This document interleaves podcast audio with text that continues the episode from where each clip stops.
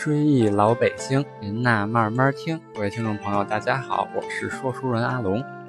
咱们老北京人啊，特别讲究过年。今天这期特别节目，咱们就来聊一聊老北京的大年三十儿。到了这天，老北京城各个院子里的住户，为了纳福迎吉祥，大部分家庭都在除夕这一天一大早就开始贴春联儿，为的就是显示送旧迎新。大红色的春联连同那横批贴在一个个院子的街门上，贴在家家户户的屋门上，立刻就显得出红红火火、喜气洋洋的过年气氛。有的家庭还要在屋门、屋内的墙上、玻璃窗户上等处贴上门神、挂钱儿、红色窗花等，过年的气氛就更浓烈了。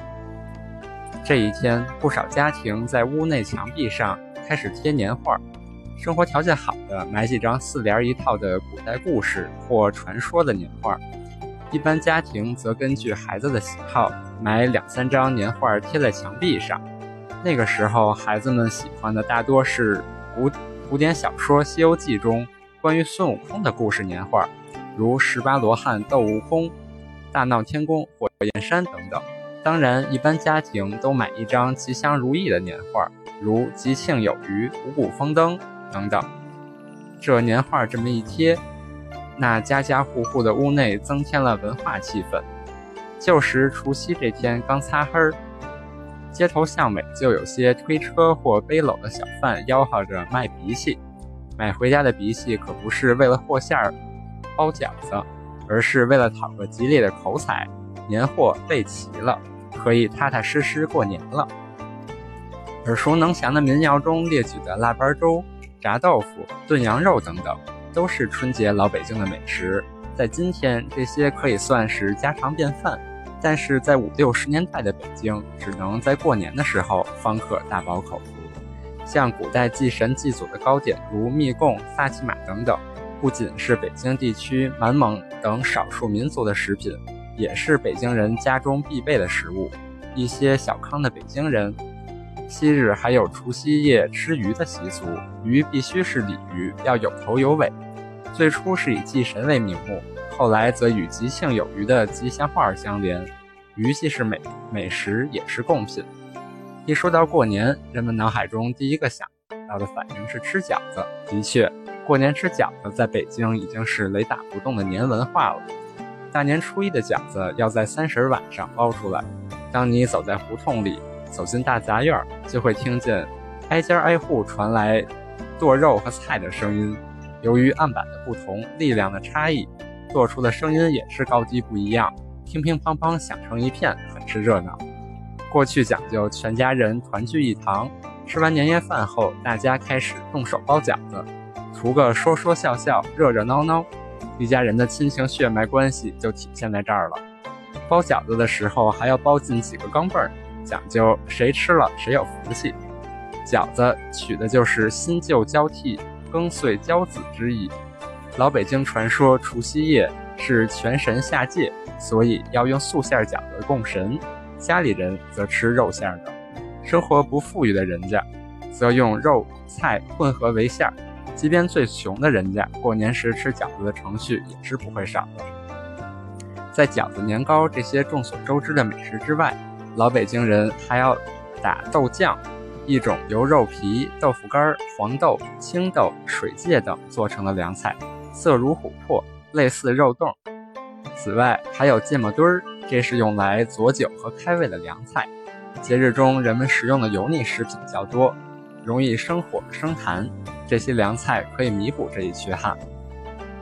当各式素荤素大菜已经备齐。北京人还要备糖果、干果、瓜子儿、杂拌儿。所谓杂拌儿，是今天的什锦果脯。当年这些小食品是人们围炉闲坐、守岁辞岁的美食。现如今，春晚已经成了大众调侃的对象。可你要知道，上世纪五六十年代，普通市民家还没有电视机，市场也没有卖电视的，主要供应的是收音机，而收音机也不是家家户户都有。有的收音机是一些生活条件较好的人家儿，好在除了独门独户住户以外，大部分北京市民都住在大杂院里，所以只要有一家有收音机，逢大家喜欢的节目，那收音机的主人一般会邀请院子里的邻居共享。特别是每逢春节期间，大量的精彩节目在收音机里播放，一家人邻里之间共同围坐在收音机旁，听除夕的春节联欢晚会节目和农历大年初一到初五的各种专场联欢会节目。那个时候，人们喜欢的相声大师侯宝林、刘宝瑞，分别和他们的老搭档表演相声，而不少。在外边放鞭炮的孩子们都吸引到收音机旁倾听，可见这些艺术家的魅力。咱们再说说压岁钱，一夜连双岁，五经分二年。吃过年夜饭后，晚晚辈儿拜年，长辈儿要给压岁钱，一是以资鼓励，二是寄托希望。压岁钱习俗最早始于魏晋，盛于唐代，是希望晚辈儿平安幸福，远离灾难。民俗认为孩子血气薄弱，因为年岁的岁与鬼祟的祟谐音，压岁钱可以压住邪祟，逢凶化吉，使晚辈平安度过一岁。在天黑开始，居民还要把芝麻秸秆撒在大杂院中的必经之路上，人走过时会发出细碎的声音，名曰踩碎。吃完团圆饺子就已经到深夜了，但是全家都不睡觉，为之守岁，一块玩玩骨牌、纸牌、麻将、骰子等等，为的是全家欢乐，守岁到天明，迎接新的一年。啊，这期节目就到这里，阿龙在这里给各位拜年了，祝各位朋友鸡年大吉，身体健康，万事如意，心想事成。